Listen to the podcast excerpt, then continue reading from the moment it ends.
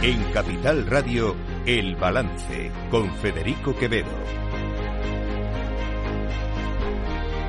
Señoras y señores, buenas noches, bienvenidos este jueves 30 de noviembre de 2023. Se acaba el mes de noviembre, ya solo queda un mes, eh, bueno, menos de 24 días para que llegue la Navidad y 31 para que se termine este año. En fin, cada uno tendrá su opinión sobre estos 12 meses que casi han, transcurrido.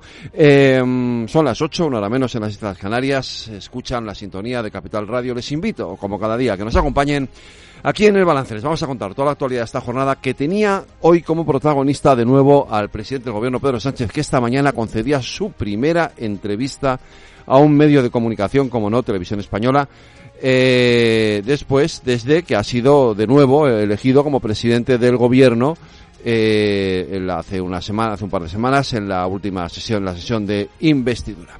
Eh, Sánchez ha hablado de muchas cosas. Vamos a ir por temas distintos que me parece que, que son interesantes. De entrada, lo más novedoso, lo más destacable, es que eh, unas frases suyas sobre eh, eh, lo, que estaba, lo que está ocurriendo en Hamas, perdón, en Gaza entre Hamas e Israel, esta que les voy a poner, ha generado un nuevo conflicto diplomático.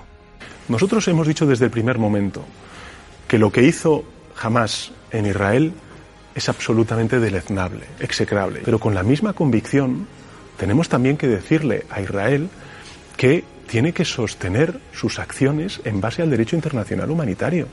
Y con las imágenes que estamos viendo y el número creciente, sobre todo de niños y niñas que están muriendo, tengo francas dudas de que estén cumpliendo con ese derecho internacional humanitario. Pues eso. Eh, eso que ha dicho, eso de que tiene dudas sobre si Israel está cumpliendo o no con los derechos humanos, en definitiva, eh, ha generado un nuevo, una nueva crisis diplomática, porque Israel se ha quejado, ha llamado a consultas a su embajadora, eh, ha llamado también a consultas a la embajadora, a la embajadora española allí en Israel. Eh, nuevo conflicto diplomático. Cuidado, lo que dice Pedro Sánchez no es ninguna tontería. Es decir, em, la ONU también está diciendo que hay dudas razonables sobre si la respuesta de Israel está siendo eh, se está ajustando a lo que eh, las Naciones Unidas entiende como derechos humanos. Eh, pero, en cualquier caso, da la sensación de que el presidente del gobierno disfruta o, no sé, tiene un especial interés en generar este conflicto con Israel, probablemente porque piense también que esto le ofrece o le aporta una cierta credibilidad en el entorno más a la izquierda del Partido Socialista. Ya saben que están en plena competición constantemente con eh, Sumar, con Yolanda Díaz, sobre quién es más izquierda, si tú o yo, y, eh, y, esto se enmarca en eso, no piensen que es otra cosa. Eh, si, si realmente Pedro Sánchez necesitara, como lo hizo en el caso de la guerra de Ucrania con Rusia, eh, necesitara posicionarse de una forma clara y contundente a favor de, Israel, lo haría. También lo hizo con, con, Marruecos porque lo necesitó en el caso del Sáhara. Quiero decir que en este sentido el presidente del gobierno eh, no, actúa por una cuestión ideológica o porque realmente piense que esa es la posición más razonable. Lo hace, no les quepa otra duda, lo hace únicamente por interés, porque eso es lo que en estos momentos él considera que es lo que más le beneficia y punto. Como también piensa que lo que más le beneficia es esto otro que dijo a continuación. Se conocerá la persona que nos va a acompañar en ese, en ese proceso de, diálogo, tanto con Esquerra Republicana como con Junts per Catalunya. Estamos hablando con, con las dos organizaciones, no les puedo adelantar, pero efectivamente se conocerá. Y lo que les puedo garantizar es que si dos nos entienden, el que nos acompañe un tercero en esa labor de verificación, pues yo creo que es una buena noticia porque nos puede ayudar efectivamente a llegar a acuerdos. Y también le diré una cosa, es efectivamente un mecanismo excepcional. Pero es que la situación que se está viviendo por parte de estos dos partidos independentistas en el sistema político español es también excepcional.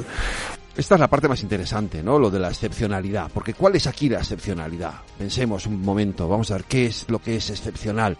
Eh, no sé, eh, estamos en, en medio de un conflicto realmente abierto que tenga una que tenga una repercusión internacional eh, que no se me ocurre así nada más excepcional que que ah la necesidad que tiene Pedro Sánchez de esos siete escaños de Junts por Cataluña para poder ser presidente del gobierno. Esa es la excepcionalidad. Luego es una excepcionalidad muy personal, no es una excepcionalidad que tenga que ver con el interés general, no parece, ¿no?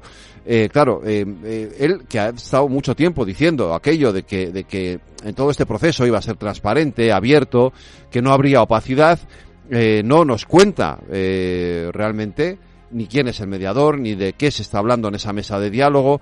Estas preguntas se las hacía también esta mañana el, el, presidente del Partido Popular con bastante razón, Alberto Núñez Fijó.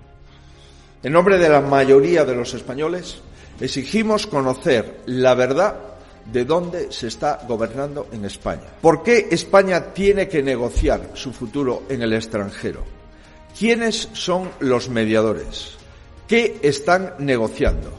¿Cuántas veces y qué cosas se van a negociar y quién va a pagar lo que se está negociando fuera del Congreso y del Senado, incluso fuera del gobierno de nuestro país? Pues esa es la cuestión que se está negociando fuera de los marcos legales de nuestro país, fuera de los marcos constitucionales de nuestro país, fuera de los marcos parlamentarios de nuestro país, fuera incluso del marco del gobierno de nuestro país. Esa es la cuestión, que se está negociando fuera de todo lo que es el alcance lógico de nuestro país. Esa es la gran pregunta que todos queremos saber, que todos queremos que en algún momento responda Pedro Sánchez. A mí me hubiera gustado podérselo hacer. ¿Qué se está negociando? Coño, que me lo diga. ¿Qué se está negociando? ¿Qué están negociando ustedes? ¿Qué más? Si ya han negociado la amnistía, ¿qué están negociando ahora? Que me lo diga, que nos lo diga a todos los españoles. Lo queremos saber, tenemos derecho a saberlo. ¿Están negociando meter en la cárcel o por abrirles procedimientos judiciales a jueces que según ya le ha comprado el presidente del gobierno el relato al independentismo han actuado han actuado contra dirigentes políticos en eso que se llama el lawfare?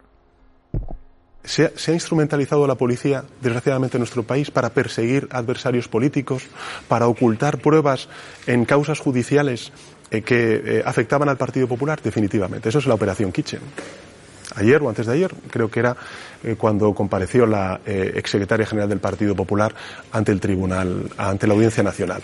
Y fíjese, me ha sorprendido un poco la reacción, porque la política me refiero, porque las comisiones de investigación, según nos dice el artículo 76 de la Constitución y el artículo 52 del reglamento del Congreso de los Diputados, sus conclusiones no cuestionan las sentencias judiciales no vinculan las sentencias judiciales, pero sí pueden ser eh, objeto de informe a la Fiscalía para que las tenga en consideración.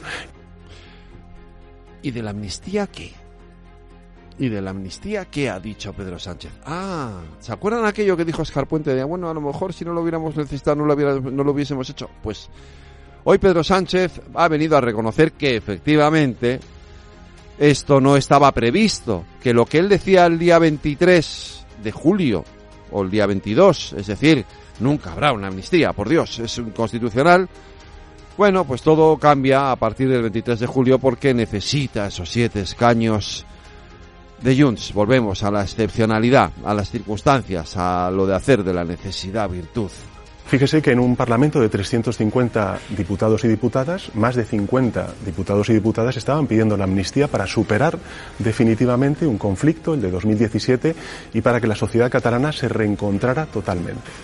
Bueno, yo he defendido eh, que, efectivamente era necesario el normalizar y estabilizar la situación política en Cataluña. Probablemente este no era el paso siguiente que quería dar, pero es un paso coherente y consecuente con la política de normalización y de estabilización en Cataluña que hemos afrontado durante estos últimos cuatro años desde el gobierno de coalición progresista.